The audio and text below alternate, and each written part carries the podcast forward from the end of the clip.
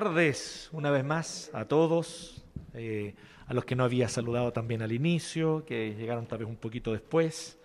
Eh, el Señor los ve. Ah, no. Oye, qué fácil hacer sentir a la gente culpable, ¿eh? sobre todo cuando uno es pastor y está en una posición de poder. Y de eso vamos a hablar hoy día.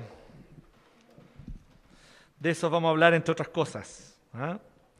Eh, proverbios, estamos en Proverbios. Dijimos que vamos a estar durante los próximos meses, vamos a estar hasta agosto, en los primeros nueve capítulos de Proverbios, que es eh, lo que algunos llaman el prefacio de Proverbios. ¿ya? Eh, pero es un prefacio riquísimo. ¿ya? Hay, hay, libros que son así, que el puro prefacio ya es así extraordinario, ¿cierto? Y este es el caso de Proverbios. Si este efectivamente podemos catalogarlo el prefacio de todo el libro, del capítulo 1 al 9, bueno, es un tremendo prefacio sin duda. Y vamos a estar entonces hasta agosto en, viendo eh, parte por parte, texto a texto, párrafo a párrafo, eh, toda esta sección. Y así que, y estamos hablando de cómo Proverbios nos quiere enseñar a tener calle, ¿cierto? Que es lo que nos falta a nosotros. Porque nosotros tenemos un mal concepto de calle. Pensamos que tener calle es ser vivo nomás y ser... Pero en realidad, tener calle así de verdad, a la luz de lo que dice la palabra del Señor, es saber vivir. Y eso ya lo vimos. Y vimos la semana pasada este gran principio que aparece en Proverbios, pero que también aparece en un montón de otros textos más de la Escritura y que lo repite una y otra vez la Biblia. El principio de la sabiduría es el temor del Señor. El principio de la sabiduría es el temor del Señor. Y existe un personaje de la Biblia que me llama mucho la atención a mí, justamente por su sabiduría, él junto a sus amigos. Eh, eran cuatro jóvenes creyentes en medio de la capital del poder político, económico y militar de aquella época. Y ellos estaban allí aprendiendo con lo mejor de lo mejor de los conocimientos que habían en esa época. Conocimientos en torno a temas de astrología o astronomía, diríamos hoy día, pero todo se confundía en aquella época.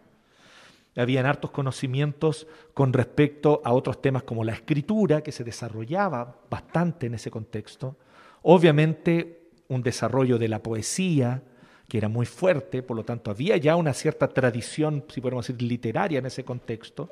Había un contexto también de un montón de técnicas agrícolas y técnicas de estrategia militar. Y todo eso ellos fueron a aprenderlo al mejor centro académico de aquella época.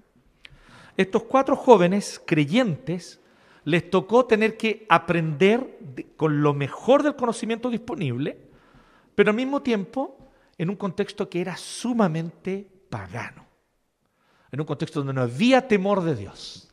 Si el principio de la sabiduría es el temor de Jehová, bueno, a estos cuatro jóvenes les tocó vivir en un contexto donde no había temor de Jehová, no se conocía el temor del Señor.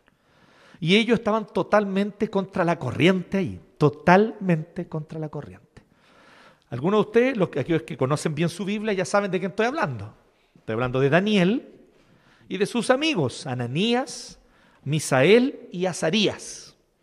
Como que los amigos de Daniel incluso son a veces más conocidos por los nombres babilonios que les pusieron, Sadrach, Mesach y Abednego, ¿cierto? Porque son más cool esos nombres, son como más, ¿cierto? En cambio los otros son muy ñoños, Ananías como fome. Misael, Misael como el hermano del David Torres se llama Misael, ¿cierto? Así que, bien, pero estos cuatro amigos son un ejemplo que a mí me llama mucho la atención y que por eso es tan valiosa estas historias cuando uno se las cuentan desde niño en el contexto de padres, eh, creyentes o de la iglesia, la escuela dominical. Es que eran jóvenes, pero eran sabios. Rompiendo este mito de que solamente los viejos son sabios. Ellos eran jóvenes y eran sabios. Y una cosa sí que estamos leyendo, justamente estamos en el libro de Daniel, en el, devocional familiar, entramos ahora esta semana, y una de las cosas que me llama la atención es que nosotros siempre nos acordamos de las grandes hazañas de Daniel y sus amigos. ¿Qué es lo primero que se nos viene a la mente con Daniel? El foso de los leones, ¿cierto? Es como al tiro, así como sí. Y nos pasamos, y encima la historia siempre como que la cuentan a veces mala, ¿eh? la gente que no conoce bien la historia, que Daniel le cerró la boca al león. Y una vez le escuché a alguien, ¡qué maravilloso! Cómo la gente inventa, ¿no? Entonces, como el juego del teléfono, ¿cierto? Eh, eso les pasa por no leer la Biblia. Entonces, y esa historia a nosotros nos llama la atención. O de los amigos de Daniel, Sadrach, Mesach y Abednego, cuando los meten al horno de fuego. Entonces, como que todas esas cosas, esas grandes hazañas se nos quedan grabadas. Pero estábamos leyendo Daniel justamente capítulo 1 y, me empecé a dar cuenta de que lo que hace que Daniel sea tan grande, porque pucha, fue grande Daniel, gigante de la fe. Nosotros somos enanitos al lado de él. Era las pequeñas muestras de sabiduría y prudencia cotidianas también. Yo creo que eso no se nos puede pasar por alto. Miren, por ejemplo, en el capítulo 1, cuando vienen y le dicen así, ustedes tienen que comer de todo lo que el rey les está mandando. Pero ellos son judíos y tienen una ley muy clara en la ley de Moisés de que no pueden comer todas esas comidas, digamos. Entonces ahí el, rey de Babilonia le ofrecía, qué sé yo, no sé, mariscos, le ofrecía cerdo, ellos no podían comer esas cosas. Y Daniel, con sus amigos, lo que más querían era ser fieles al Señor. Así que ellos tratan de razonar con la persona que está a cargo. Y él les dice, lo siento, lo que ustedes van a hacer, si ustedes hacen eso, y después los ven a ustedes más demacrados que los demás, al que le van a cortar la cabeza es a mí, pues, les dice el jefe de los eunucos. Es súper interesante eso. Y entonces Daniel, miren que una cosa tan sencilla, le dice, hagamos la prueba por 10 días. Y ahí vemos. Es súper simple, ¿o no? Pero súper sabio. Nosotros estamos llenos de osadía e imprudencia. Y creemos que eso nos hace bacanes. Y creemos que eso es tener calle. Por eso es no tener calle en absoluto, eso es ser necio, es no saber cómo funciona la vida. Daniel era sabio en estos pequeños actos. Cuando dice después en el capítulo 2 siguiente, dice que el rey Nabucodonosor, viejo zorro, ¿ah? el, el, Don Corleón de los Don Corleón de la historia, él viene y dice que tuvo un sueño muy heavy y que él quería saber la interpretación del sueño. Pero el viejo zorro, ¿qué es lo que les dice a sus sabios? Díganme, ¿qué soñé? Y la interpretación. El viejo no era tonto. Él sabía que si los gallos son de verdad, me van a decir qué es lo que yo soñé. Los sabios se vuelven locos. No, pero ¿cómo? No, nadie. Y, le dice algo que igual es cierto. Hoy nadie en todo el mundo pediría eso. Él dice, no, ya tomé mi decisión. Me tienen que decir qué soñé. Y entonces recién les voy a creer la interpretación del sueño. Porque cualquier chanturri te puede decir que el sueño significa que no sé qué, que el futuro, que la vida, que... ¿cierto? Entonces, Nabucodonosor, viejo zorro, astuto, malo, malo como él solo, digo, Don Corleón queda chico al lado de Nabucodonosor. Así que él viene y da esta orden y los manda a matar a todos. Cuando agarran a Daniel, que era un suche, él no tenía idea de esto, no estaba en el palacio en ese tiempo, no estaba en la corte real, él pregunta qué es lo que pasa, pero dice lo siguiente, eh, perdón, Daniel 2, que Daniel le preguntó al jefe, al general que habían mandado, no me acuerdo si era un general un comandante que había mandado a matar a los sabios, dice que le preguntó con mucho tacto, dice. Dice ese pequeño detalle. Eso es lo que hace a Daniel grande, ¿me entiendes o no? Son esas cosas cotidianas que él vino y supo acercarse a la persona con tal tono de voz, de tal manera, con tal pleitesía que es tan importante en la cultura del Oriente Medio, que él vino y le dijo, mire mi señor, ¿qué es lo que pasa? Explíqueme. Ahí él le explicó. Y así él pide un poco más de tiempo, ora, el Señor le reveló el sueño y conocemos el resto de la historia, los que han leído la Biblia, los que no. ¿No? Pero ¿por qué lo toman como un reproche? Porque lo dije en tono de reproche, ¿cierto? Sí, usted tiene calle. Muy bien. Ahí tiene, ella tiene calle, ¿ven? ¿Se fijan? Por eso es grande la Jainis. Entonces, con estos ejemplos a mí me llama la atención porque de esto se trata la sabiduría y hoy día vamos a hablar de esto, que la sabiduría se busca temprano. Que creo que es el gran ejemplo que nos dejan Daniel, Misael, Azarías y Ananías. La sabiduría se busca temprano. Algunos de ustedes no han cumplido ni los 30 años de edad. Y les digo algo, hoy pueden aprender a ser sabios. Si algo nos enseña Daniel es que hoy es tiempo de buscar la sabiduría. Y vamos a ver tres razones, tres razones, porque siempre son tres. No, pueden haber más. ¿Ya? Yo paré en los tres, porque si no estaríamos una hora y media aquí. Así que solo tres. Tres razones por las cuales la sabiduría se busca temprano. Y la primera de ellas, que nos dice desde el verso 8 al 19, vemos allí que aparece esta idea, no está explícita, tal vez como la palabra, pero sí da a entender algo muy interesante aquí, que es con respecto a las cosas que tú aprendes a amar. Así que esto es lo primero. La primera razón por la cual hay que buscar la sabiduría temprano, querido, querida, cada uno de nosotros que estamos hoy día aquí, es para no cultivar amores destructivos. Primero el Padre habla, ya hablamos un poquito de esto y vamos a seguir profundizando en esta idea porque se va a repetir mucho. La importancia de escuchar a los mayores, la importancia de escuchar a los mayores. Nosotros pertenecemos a una generación donde la juventud es sinónimo de algo muy bacán que todos quieren, que todos anhelan, y se nos olvida que la juventud también es sinónimo de imprudencias, de muchos errores y de muchas impulsividades que cuestan caro. Queríamos tanto la juventud que hasta elegimos un presidente joven, como decía León Gieco.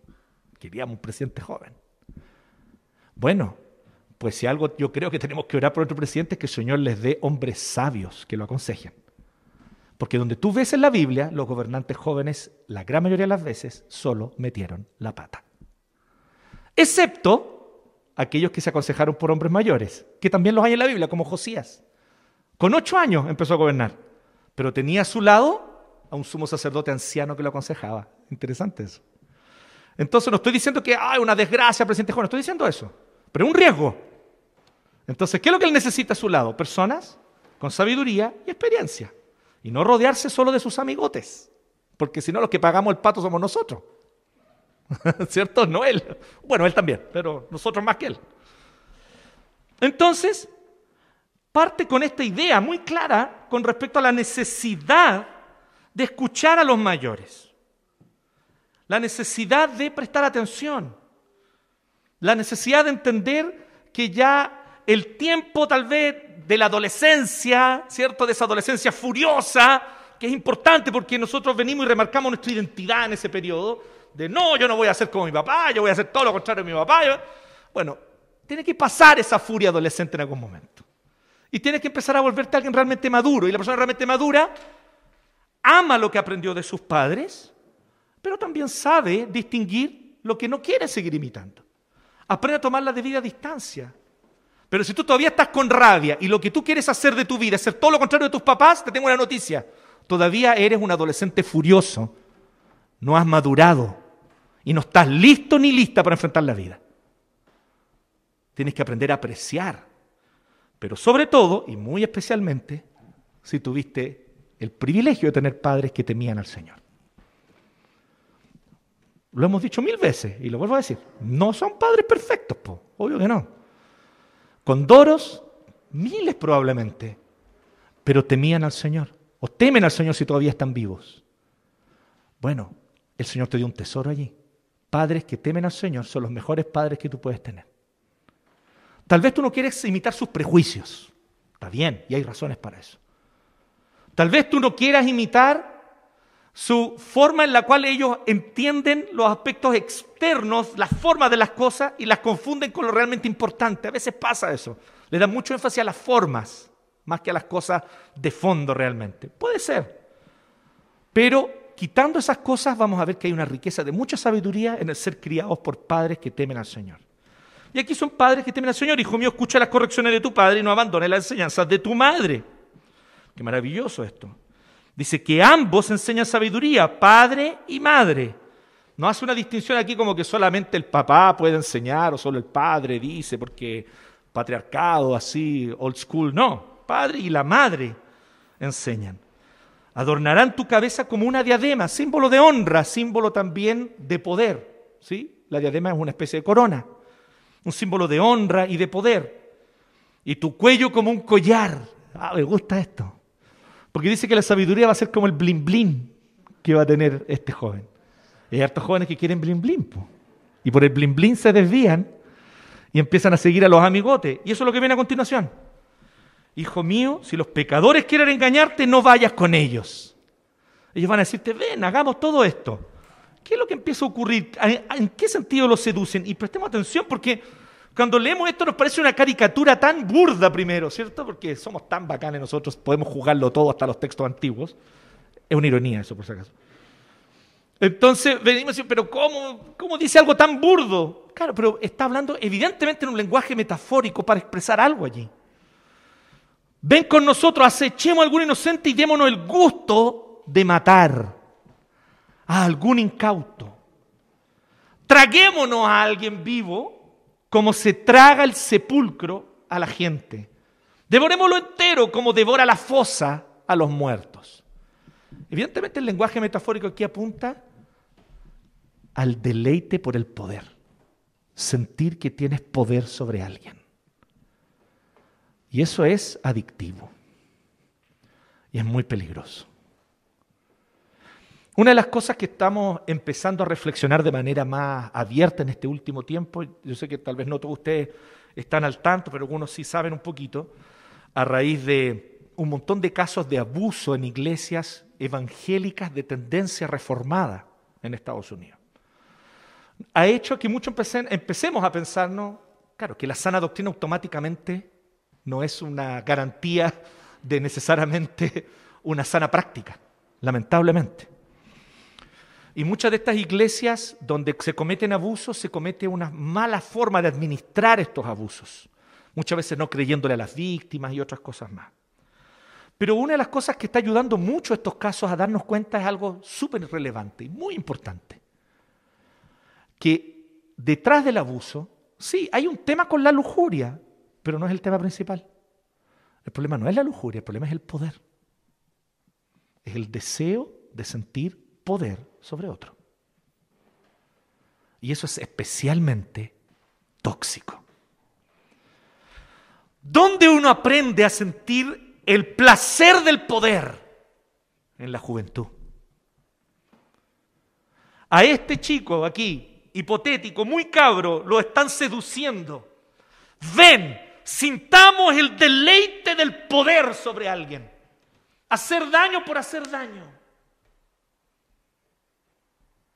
Eso es lo que está por detrás, porque yo no puedo concebir, porque cualquiera de ustedes puede pensar, cualquiera de ustedes que conoce en qué consiste la maravilla del regalo que Dios nos dio a través de la sexualidad, va a entender que no tiene nada que ver con ese regalo, el aprovecharse de una compañera, por ejemplo, que está borracha, que tomó más de la cuenta. Pero muchas veces los amigotes ahí dicen, ahí está, pues, está disponible, podemos hacerle lo que queramos. Horrible, ¿cierto? Horrible. Poder. Lo que hay por detrás es deseo de poder. Y eso no tiene nada que ver con el don que Dios nos dio de la sexualidad. Por ejemplo, hay un tema con el poder. Y podemos multiplicar los ejemplos en otro sentido también. Y obviamente está el tema de las riquezas también. Y eso es lo segundo lo cual apunta aquí. El aprender a amar las riquezas. No importa cómo vengan. Lo que importa es tener cash. Lo que importa es tener las lucas ahí a mano. Y esto tiene muchos rostros, tiene muchas cosas por hacer. Esto es lo que, está, lo que deleita al, tema de la vida de delincuencia, digamos. Porque uno dice, claro, no, ¿por qué ser delincuente con el riesgo de que te tomen preso? Hay un riesgo allí, ¿cierto? Pero no es solamente un tema de la adrenalina y del deseo de ser malo, hay cosas más profundas por detrás. Y una de ellas es que es plata fácil también. Con el desmantelamiento de un auto, son 500, 600 lucas, estoy pasando el dato aquí. 500, 600 lucas que te llega. Si eres capaz de tomar dos autos y llevarlos al que los desmantela por día, llegáis con un palo, un palo 200 a la casa, ¿sí? Y no un palo, un palo 200 en un cheque, po. en los fajos. Los fajos. ¿Cierto? Obtendremos toda clase de riquezas con el botín, llenaremos nuestras casas. Y esta es una asociación ilícita, pues miren, comparte tu suerte con nosotros. y compartiremos contigo lo que obtengamos. Asociación ilícita. Aquí se originan las mafias. ¿Sí? Así se originan. Pero ¿cómo comienza esto? Con algo en el corazón. Amor al poder. Amor a las riquezas. Y por eso en el Nuevo Testamento es tan lapidario el, el dicho que dice el apóstol Pablo de manera tan clara. Que raíz de todos los males es el amor al dinero. No al dinero, como dicen por ahí, porque eso está mal dicho. ¿no? Raíz de todo lo mal el dinero es una cosa es un objeto, una cosa que en sí misma incluso no tiene valor.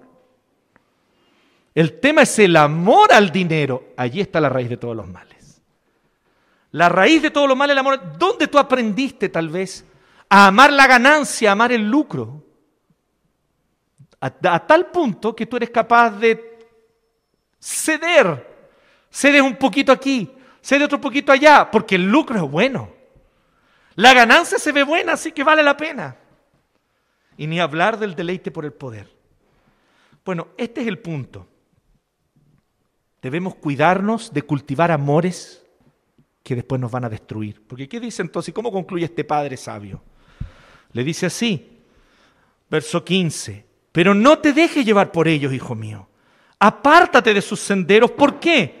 Pues corren presurosos a hacer lo malo, tienen prisa por derramar sangre. De nada sirve tender la red a la vista de todos los pájaros. Claro, si yo pongo una trampa, que todos los pájaros se den cuenta que una, una trampa, los pájaros no se van a posar ahí.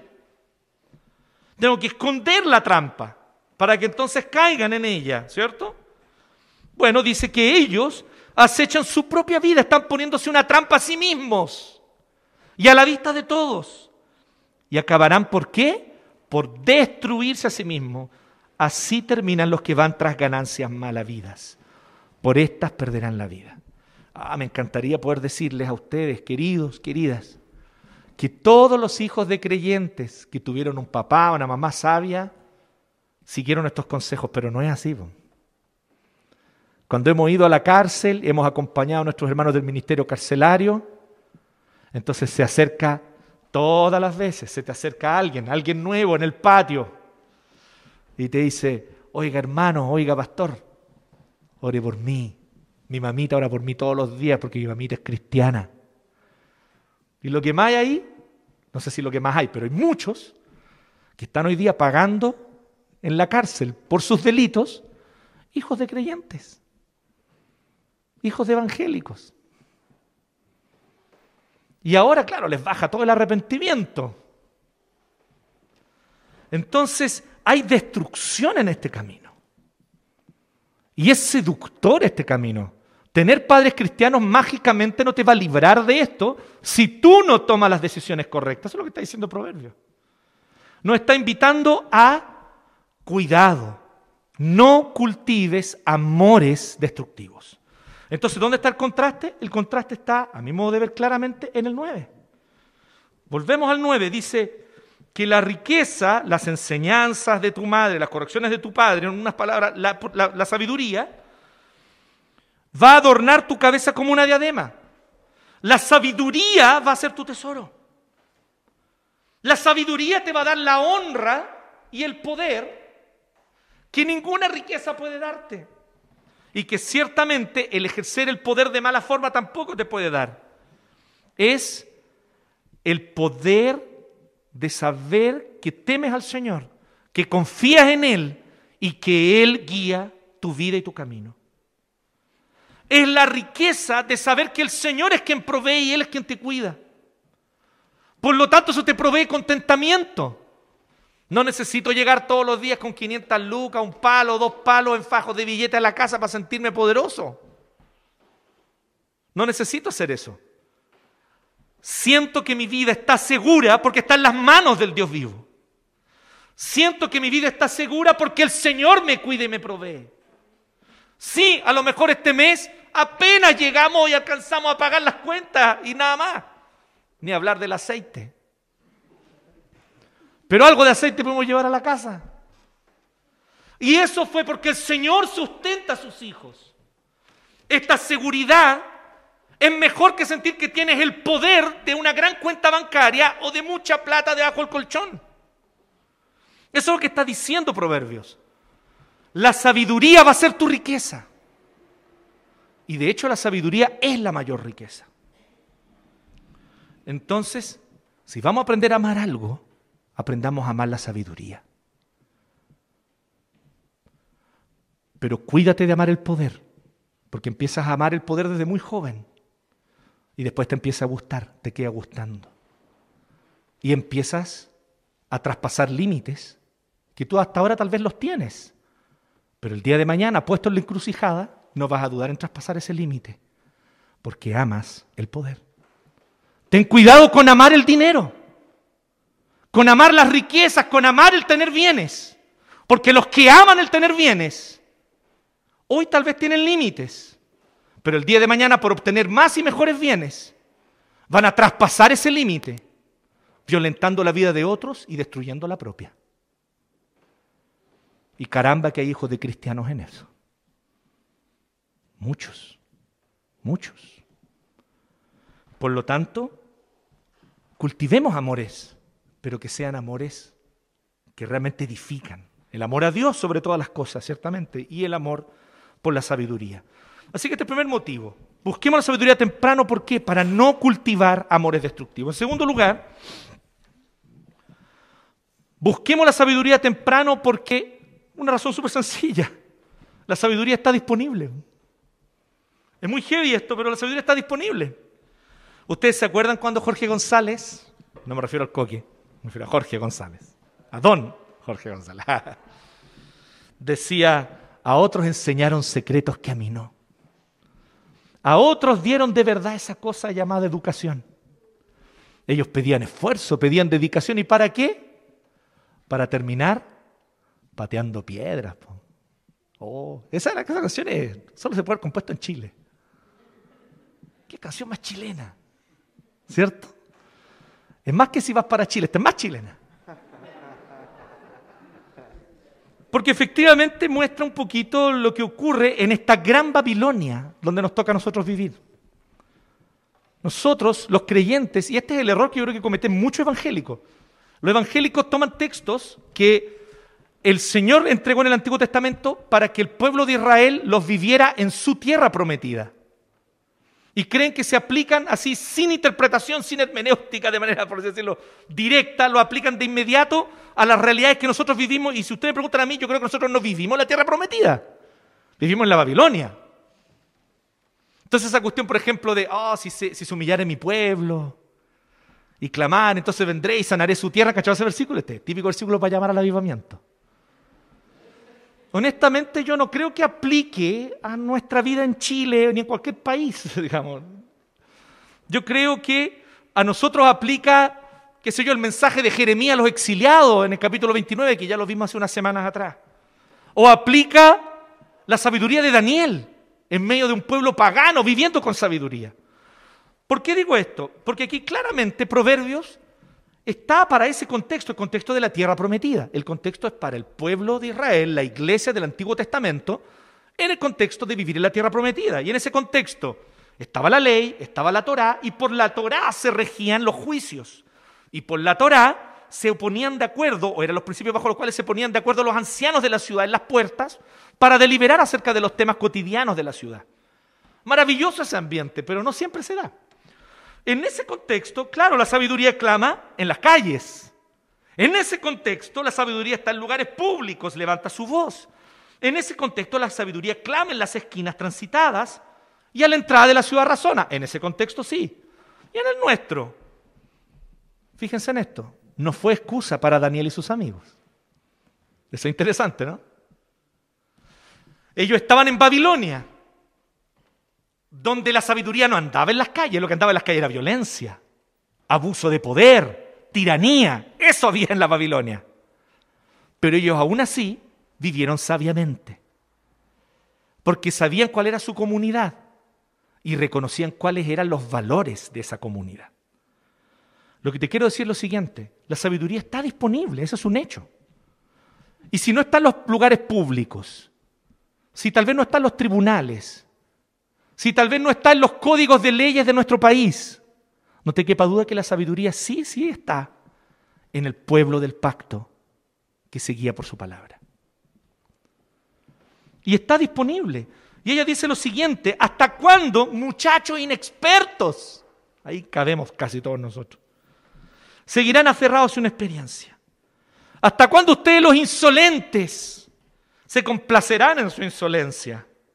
Esto de creer que me las sé todas, ¿no? Porque esa es la característica del insolente. Pues, yo me las sé todas. Hablamos sobre esto la semana pasada. ¿Cuál es uno de los principales enemigos, sino el principal enemigo de la sabiduría? La frasecita de dos palabras. Lo sé. Lo sé. Si ya sé, ya. Eso yo sé. Es el principal enemigo de la sabiduría. Y es la frase que más dicen los adolescentes. ¿Se han fijado, no? Así que si usted la dice mucho, usted es un adolescente. ¿Hasta cuándo ustedes los necios aborrecerán el conocimiento? ¿Pero qué está haciendo la sabiduría? ¿Lo está rechazando? No, miren, lo está invitando. Respondan a mis reprensiones. Yo les abriré mi corazón, les daré a conocer mis pensamientos. Miren, tal vez nosotros nos habitamos en la tierra prometida del Israel del Antiguo Testamento. El Israel del Antiguo Testamento. Tal vez nosotros no habitamos en ese contexto, donde la Torá está o debería estar en las asambleas, en el templo, en las puertas, en los consejos de ancianos. Pero sí, usted tiene una comunidad, y por eso estoy día aquí. Una comunidad de fe que conoce al Señor, conoce su palabra. Tal vez usted fue criado en una comunidad de fe porque tus padres eran creyentes o son creyentes. Ahí tú tienes un tesoro, la sabiduría está disponible.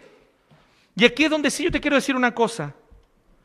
Tal vez el acceso a una educación en el sentido académico del término, a una educación de calidad en el sentido académico, tal vez no esté disponible para todos, pero la sabiduría sí lo está. Sí lo está. No importa cuál o cuán humilde sea el origen de tu familia. No importa cuál sea el barrio donde tú vivas. No importa cuán recóndita sea la ciudad donde tú habitas o de dónde vienes. Allí, si hay un pueblo del pacto que se reúne y donde la palabra del Señor es predicada, allí hay fuente de sabiduría para ti. Está disponible. La sabiduría no es para una élite. La sabiduría no es para unos pocos privilegiados. La sabiduría quiere estar al alcance de todos. ¿Se acuerda que la semana pasada hablábamos sobre la sabiduría de un zapatero en el barrio Franklin? O la sabiduría de un campesino allá en una pequeña ciudad de Chillán para adentro. Personas que eran reconocidas por su sabiduría y la gente acudía a ellos para adquirir conocimiento y sabiduría. Personas sin títulos. Sin títulos. Sin méritos académicos destacables pero sabios. Esta sencilla razón creo que es una razón súper potente. La sabiduría está disponible, tú puedes adquirirla. Por lo tanto, esto de a otros enseñaron secretos caminó, a otros dieron de verdad esa cosa llamada educación, es parcialmente cierto. Si vamos a hablar de la educación en términos académicos y de la calidad de educación en términos académicos, probablemente sea verdad. Pero si vamos a hablar de la sabiduría, que es saber vivir y hacer la voluntad de Dios en esta vida, no necesitas grados académicos para eso. Por lo tanto, aunque estemos en la Babilonia, en la Babilonia llena de injusticia, en esta Babilonia llena de opresión, de violencia, de iniquidad, de idolatría, aún allí podemos vivir sabiamente, como Daniel, como Ananías, Misael y Azarías. La podemos hallar en la calle, la podemos hallar ciertamente para todos nosotros. Porque miren cómo ella es generosa, ¿no? El 23. Respondan a mis reprensiones y yo les abriré mi corazón. Qué bonita la invitación, qué preciosa invitación. Yo les abriré mi corazón. ¿Quién nos dice eso a nosotros? ¿Usted cuándo fue la última vez que le dijo eso a alguien? Yo te voy a abrir mi corazón y realmente se lo abriste así. Diste todo lo que estaba dentro tuyo. Se requiere un acto de mucha generosidad para hacer eso, ¿por cierto? Uno no hace eso con cualquiera. Aquí dice que la sabiduría hace eso con nosotros, abre su corazón. y nos da a conocer sus pensamientos. Es generosa. Así que este segundo motivo, muy sencillo, muy simple, por eso me demoro poco en decirlo, pero es bastante potente. Busca la sabiduría temprano, querido. Busca la sabiduría temprana, temprano, querida. Estoy todo con hablar, ¿no? Estoy como, estoy como Tulio de 31 minutos. Verano y verana. Tenemos que nosotros ahora buscar, por esta sencilla razón, la sabiduría está disponible. La sabiduría está disponible. Es que tú no sabes, ya he cometido tantos errores. ¿A quién está llamando aquí? ¿Leyó usted con atención el 22? ¿A quién está llamando? Al inexperto. Es que tú no sabes que han sido tantas las insolencias que yo he cometido. Pero está llamando a los insolentes, te está llamando a ti. Pero es que tú no tienes idea cuántas decisiones necias yo ya tomé en mi vida. Y la sabiduría te dice, pero a ti necio, a ti te invito, te está invitando a tipo. Yo no te voy a adorar la píldora, tal vez si eres necio. Tal vez si eres necia y te has comportado de manera necia gran parte de tu vida. Pero ¿sabes cuál es la invitación que la sabiduría te hace? Ven a mí, ven ahora. Yo te enseñaré. Está disponible. Qué maravillosa noticia, ¿cierto? En tercer y último lugar, una tercera razón para buscar la sabiduría temprano es simplemente esta. Porque más tarde puede ser demasiado tarde. Búscala ahora. No, pastor, es que mira, ahora no puedo. Soy joven y tengo tanto para vivir. Este es mi momento para reventarme. Este es mi momento para hacerlo todo. Este es mi momento para gozar la vida. Qué heavy eso. Porque es una actitud muy necia, porque tú no sabes si realmente ese después, ese mañana va a estar disponible para ti. Es que ahora tengo que disfrutar las cosas. No, no, espérate. La sabiduría no es una invitación a vivir una vida aburrida, insípida. Si tú tienes ese concepto de sabiduría, no sabes nada de la sabiduría. La sabiduría es lo que te permite vivir una vida que realmente es gozosa, que se disfruta. Una vida que se goza. Es interesante, yo entiendo esto. Yo, entiendo que en el mundo occidental tenemos una idea muy heavy con respecto a, de comparar la espiritualidad con el sufrimiento, ¿no? Tenemos una idea muy extraña porque eh, eh, eh, escuchaba yo una, entrevista a un educador que viene de formación cristiana, él, pero un importante educador brasileño, y él decía una cosa súper potente, que era cierto, él decía, ¿se han fijado que cuando la gente hace una manda y le promete algo a Dios? Dice, ya, Señor, si tú me sanas a mi abuelita que está enfermo, yo voy a hacer, la gente no promete cosas placenteras. Por ejemplo, dice así, yo voy a leer un poema de Benedetti cada tarde. No, pues no. ¿Qué es lo que prometen? Voy a subir 400 escalones de rodillas hasta que me sangren. ¿Por qué le prometemos esas cosas a Dios? ¿Por qué le prometemos cosas sufrientes? Porque nuestra idea es que Dios es un sádico. ¿Quién puede pensar que Dios es sádico? Solamente la persona que no lo conoce. Si tú no conoces a Dios, no tienes idea quién es el Dios verdadero. Tú vas a pensar que Dios es sádico, entonces vas a decir, no, es que Dios debe querer cosas como esa.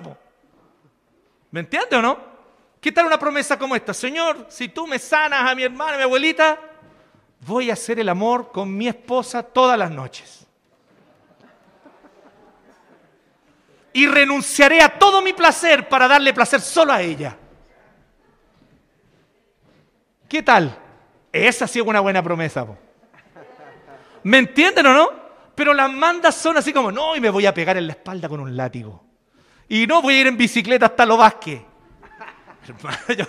con suerte yo voy en bicicleta acá hasta, hasta los Vázquez en bicicleta, estáis locos. Y creen que como que Dios va a mirar eso y decir, uy, este está sufriendo por mí, así me gusta que sufran. Eso no es conocer a Dios en absoluto. Y la sabiduría es un atributo de Dios, querido. Cuando Dios dice así, sean sabios, cuando Dios nos invita a vivir la sabiduría, lo que Dios nos está invitando es a gozar uno de sus atributos. Porque te tengo una maravillosa noticia, por si no lo sabías. Dios es inmensamente feliz. Y Él quiere compartir esa felicidad contigo y conmigo. Más tarde puede ser demasiado tarde, sin embargo. Y esa es la tercera razón para buscar la sabiduría temprano. Porque parecieran como palabras severas, como de castigo. Pero ¿hasta qué punto es realmente un castigo? ¿Hasta qué punto es una mera descripción de hechos? Todo lo que está acá desde el 24 en adelante. Como ustedes no me atendieron cuando los llamé, ni me hicieron caso cuando les tendí la mano, sino que rechazaron todos mis consejos y no acataron mis reprensiones, ahora yo me burlaré de ustedes cuando caigan en desgracia. Qué heavy lo que la sabiduría está diciendo. Claro, no es que literalmente la sabiduría va a estar en un rincón, ¡ah, imbécil! No, no es eso. Pero ¿qué es lo que va a ocurrir contigo cuando estés sufriendo? Ay, mi mamá me dijo. Mi papá me dijo, me leí ese versículo todas las noches y yo no le hice caso. ¿Les pasó alguna vez a ustedes o no? Y yo no le hice caso. A eso se está refiriendo. Obviamente es un lenguaje metafórico. Y dice, cuando el miedo les sobrevenga, yo seré el que seré ustedes cuando sobrevenga el miedo. Miren que esta descripción es muy heavy porque habla de la humillación primero que todo. Me burlaré de ustedes, se sentirán humillados. ¿Qué es lo que estaban buscando? ¿Se acuerdan este cabro, estos cabros aprendices de mafiosos aquí, de delincuentes en los versículos anteriores? Estaban buscando poder, honra. ¿Y qué encontraron? Humillación. Son como leprosos, nadie quiere estar cerca de ellos ahora. No, aléjate de ellos, hijos, son delincuentes. Son el proverbio de la cuadra. Uy, ojalá que mis hijos no sean como ellos. Humillación. ¿Y qué viene después de la humillación? Vivir con miedo. Esto es muy heavy. Las personas que aman el dinero viven con miedo de perderlo. es heavy esto. Y ustedes dirán, ¿cómo yo sé esto? Porque conocí a gente que amaba el dinero. No, no, no, porque alguna vez yo también he cedido a esa tentación y he amado el dinero. Y cuando yo he estado en ese estado pecaminoso, idólatra de mi corazón, no puedo dormir tranquilo. Porque estoy preocupado de que voy a perder lo que tengo. Porque estoy preocupado, no, que tenga muchas cosas, ustedes saben que pero, pero así, así es el amor al dinero, pues es muy chistoso que uno se aferra a la porquería que uno tiene, uno se aferra. No, no. No quiero que se me eche a perder el refri. Me costó tanto tener un refri. Pero nos aferramos a las cosas. Vivimos con temor, con miedo. ¿Y qué viene después en el 28? La desesperanza. Me llamarán, pero no le responderé. Me buscarán, pero no me encontrarán. Pasa de la humillación al miedo, del vivir con miedo, a vivir con desesperanza. Y finalmente el 32, la destrucción. Su descarrío en experiencia los destruirán. Su complacencia y necedad los aniquilarán. Es una descripción de hechos. Pero miren cómo el 31 lo dice, que yo creo que el 31 lo pone de una manera muy, muy precisa. Cosecharán el fruto de su conducta. Eso es, querido. ¿Me siguen o no? Cuando yo estoy todo el tiempo actuando por amores desordenados en mi corazón, voy a terminar cosechando lo que estoy sembrando. Si eso es evidente. Si todo el tiempo en mí hay actitudes de egoísmo, ¿qué es lo que yo voy a terminar cosechando? Egoísmo. ¿No les llama la atención eso? Ustedes conocen historias como esta, estoy seguro que, sobre todo ustedes que tienen un poquito más de años, ya han conocido varias historias como esta. De gente que ama tanto algo que no lo tiene nunca. Porque lo ama demasiado. Y porque incluso cuando lo tiene, parece que su corazón no está satisfecho. Está siempre con ingratitud, siempre con queja. Yo conozco gente que buscó toda su vida ser honrados, ser reconocidos y que la gente los admirara. Conozco un caso. Es muy, es muy triste hasta cierto punto. De una persona que lo que más quiere, lo que más quería, ser reconocido. que la gente lo admirara y lo reconociera. Y él pensaba, me van a reconocer o cuando tenga un título respetable profesional, o cuando yo tenga un cargo importante en un trabajo y que todos respeten. Así que esta persona ha buscado y buscó durante toda su vida esas dos cosas. Y no logró ninguna de las dos. Ahora, aquí es donde viene la paradoja interesante. ¿Por qué no logró entrar a la universidad y sacar ese título respetable que tanto anhelaba? Porque decidió casarse joven con una persona que es su esposa, hasta el día de hoy, se casó con ella y se hizo cargo de ella y de su hijo que ella tenía. Ella tenía un hijo anterior. Y lo crió como propio. Si ustedes me preguntan, ese solo hecho hace que este tipo sea un tipo tremendamente admirable para mí. Porque lo crió además, déjenme decirle, crió a ese hijo con mucho amor, con mucho amor y con mucho respeto. Y después tuvieron otro hijo como fruto de ese matrimonio. Y si ustedes me preguntan a mí, es un ejemplo de esposo, es alguien que ama mucho a su esposa, la cuida, pero está siempre amargado porque no tuvo un título profesional. Me llama mucho la atención eso. ¿Ustedes conocen gente así? Que parece que la riqueza la tienen delante suyo y no la pueden reconocer. La verdadera riqueza. Y sus corazones viven en amargura y en dolor porque anhelan algo que no han podido obtener en vez de gozarse en aquello maravilloso que Dios ya les dio. Y que si ustedes me preguntan a mí, lo hace una persona mucho más respetable. Porque lo que yo conozco de tipos miserables, desgraciados con su familia, con grandes títulos, y él es un hombre de familia, íntegro, que ama a su esposa, a sus hijos, pero siempre amargado porque no tuvo un título. Miren, esto es solo un ejemplo y podría citar mucho más. ¿Qué dice el 31? Dice, cosecharán el fruto de su conducta, se hartarán con sus propias intrigas. Es lo que produce la idolatría en nuestros corazones. Se cosecha lo que sembró. Personas a veces, por ejemplo, hay personas que viven de sacar ventajas de otros. ¿Y qué es lo que terminan siendo? Terminan siendo víctimas de otros que sacan ventajas de ellos. Viven de buscar reconocimiento y lo que obtienen es constante humillación. Y terminan sumidos en sus propias intrigas. Porque esto es lo que pasa con nuestros ídolos queridos. Con esos amores desordenados, con esas cosas que amamos y no deberíamos amar, como el poder, el dinero, la riqueza, el reconocimiento. Son cosas que no son malas en sí mismas, pero que no deberíamos amarlas. Y por amarlas, entonces, ¿qué es lo que ocurre? Pecamos de idolatría. Yo te tengo una noticia. Nuestros ídolos nos devoran. Tus ídolos van a terminar devorándote. Y van a quedar los puros huesitos tuyos. Entonces, ahora es el tiempo, busca la sabiduría temprano porque más tarde puede ser demasiado tarde. La invitación sigue siendo la misma, lo mismo que vimos cuando partimos la semana pasada. Amar a Dios, asombrarnos ante Él, temer al Señor. ¿Se acuerdan que hablábamos de la palabra temor allí? Cómo la palabra temor no se refiere simplemente a sentir miedo así, un miedo cualquiera, o tener miedo del castigo, se refiere al asombro de algo inefable delante tuyo. Ese asombro que al mismo tiempo que te aterroriza, también te fascina. Ese es el temor del Señor. Y ese es el principio de la sabiduría. Bueno, si el principio de la sabiduría es el temor del Señor, entonces el principio del principio de la sabiduría es la gracia es que el Señor se acerque a nosotros y nos invite. Y aquí Él deja ver algo de eso con esta invitación generosa de la sabiduría, ¿cierto? Vengan a mí, yo les abriré mi corazón. Vengan a mí, les daré mis pensamientos. Y me recordé a otros, vengan a mí.